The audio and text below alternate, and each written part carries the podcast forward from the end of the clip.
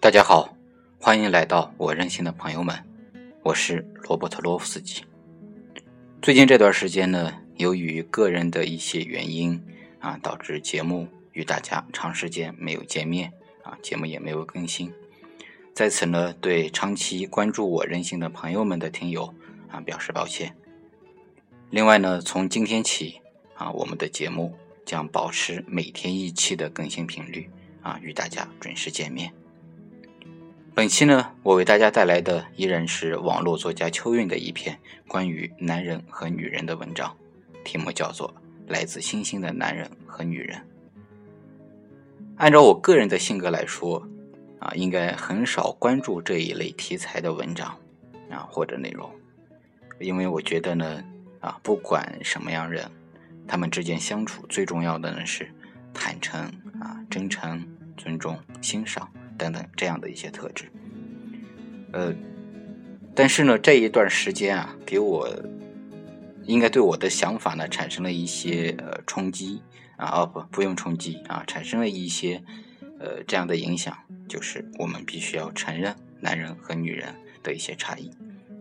好，那我们现在开始文章的正文部分。有人说呢，男人来自火星，女人来自金星。男人和女人应该是不同的，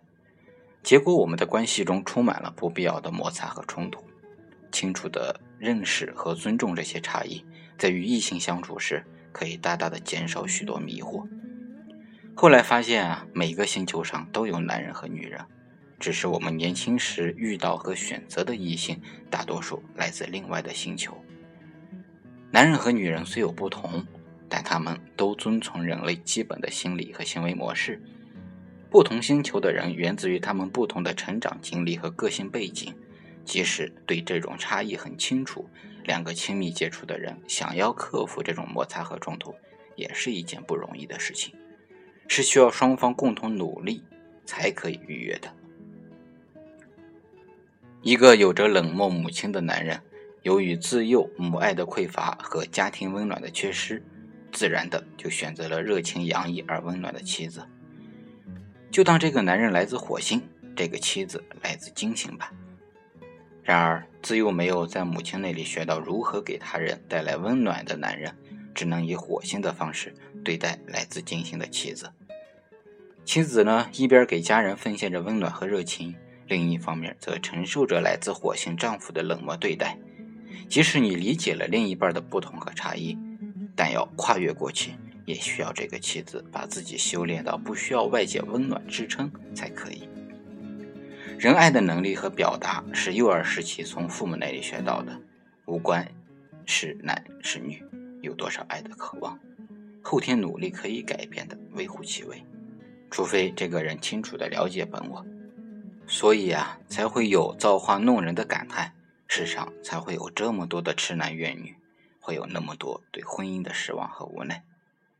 于是为了减轻痛苦，很多人选择了盲目的宽容、忍让、坚强，不断修正自己，适应对方，或者麻木，更有人不停的在修正着对方。有一段时间呢，听到一种说法，说钝化自己，情感丰富而敏感的人，为了减少来自外界的伤害，让自己的感受钝化。这听起来不失为一种解脱的方法。然而，让自己麻木的是，感受到的痛苦的确少了，因为情绪可以搁置和不处理。然而，那情绪会演变成无名的焦虑，越来越无法控制自己的愤怒，日渐浑浊的双眸，展不开的眉头，最后是过早爬上鬓边的白发，眼角的皱纹和身上的赘肉。很庆幸，我从来没有选择这条路，削减自己的痛苦，因为我们必须先有哭，才有欢笑，有悲哀而后有觉醒，有觉醒而后有哲学的欢笑，再加上善和宽容。这样的心理路程，先人早已为我们总结好了。走过之后，读来方有恍然透彻的感觉。因为痛苦够多，所以必须超越和觉醒。我庆幸，终于可以和宽容一起欢笑了。如果一个人还痛苦挣扎人生的得与失、幸与不幸，他应该这样安慰自己：是因为我承受的还不够多。现在啊，很流行一个“暖男”的词语，我不知道这个词具体定义是什么，但从字面上来看，无论来自哪个星球，人们都希望它是温暖的，都要给他人带来温暖才好。我知道每个人对温暖的定义是不一样的。但对于我来讲，小时候从外面回到家，总有爸爸妈妈的等待，有妈妈唠叨的关怀，有爸爸关切的目光，有热腾腾的饭菜，这就是我感受到的家的温暖。我从父母那里得到的，也就是我能够给家人的。作为主妇，我一定会保持冰箱里有满满的食物，茶壶里总有烧开的热水，傍晚有温暖的灯光。孩子进门也有妈妈热乎乎的问候，家人回来不一定马上就有热腾腾的饭菜，但至少也有锅碗瓢盆的交响曲，让他们感受到家里满满的温暖。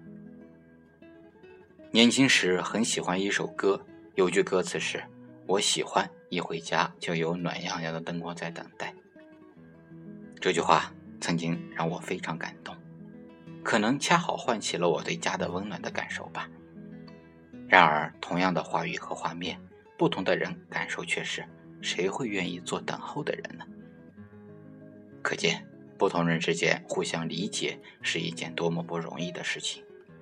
虽然女主内是这社会的规则，虽然在家等候家人晚归的妻子比丈夫居多，即便你是家里永远温暖的女主人和妈妈，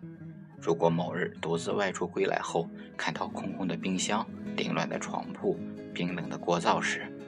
除了宽慰一句自己“男人就这样”之外，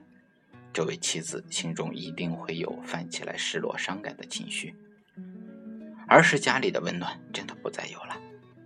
男人可能更多的把家庭的爱定义为责任和义务。然而，无论男人和女人都需要关怀，正因为很多女人得不到，她们能做的。就是对家人和孩子近乎忘我的付出和奉献，让自己忙得无暇感受，是很多人排解痛苦的一种手段。当然，这世上也不仅仅有金星女人，也有很多女人是来自火星的。一个在外辛苦工作的丈夫，周末回到家，迎接他的是凌乱的房间、满目的垃圾和没有一丝烟火的空荡荡的家。这样的家。又有什么值得牵挂呢？所以，很多丈夫会很本能的选择逃离，让自己投身于事业，以此来冲淡家的冰冷带来的痛苦。以前看到两地分居的夫妻，总以为是迫不得已，后来才明白，也有很多是一种选择。如果一个女人希望爱人留在自己身边，留在家里，让家变得温暖。恐怕是必修的，这比学习如何控制男人的攻略实际一些。要一个男人留在一个没有温暖的家里，是一种近乎于过分的要求。在浩瀚的天空展翅飞翔，是社会赋予男人的责任和野心，能够让他们不迷失在苍穹之下，是家中那一盏温暖的灯火。既然“暖男”这个词如此风靡，那肯定。也是存在温暖的男人了，所以男人和女人性别的差异，并不是造成冲突和摩擦的必然。男人就应该这样，女人就该是公主的话，拿来宽慰一下自己也就罢了。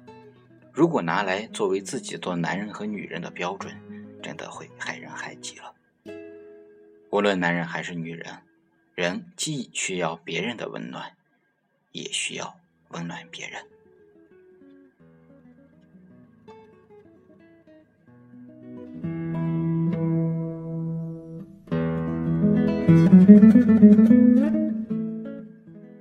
本期的节目就到这里，